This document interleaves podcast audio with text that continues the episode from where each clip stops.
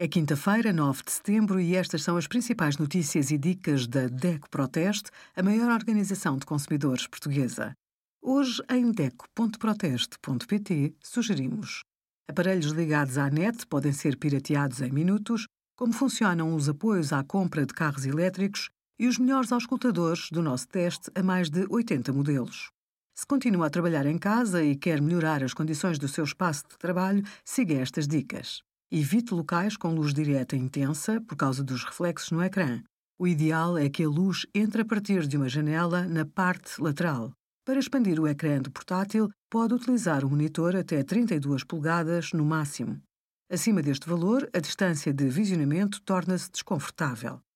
Caso trabalhe num ambiente ruidoso e tenha dificuldade em manter a concentração, a solução pode ser uns auscultadores com redução ativa de ruído.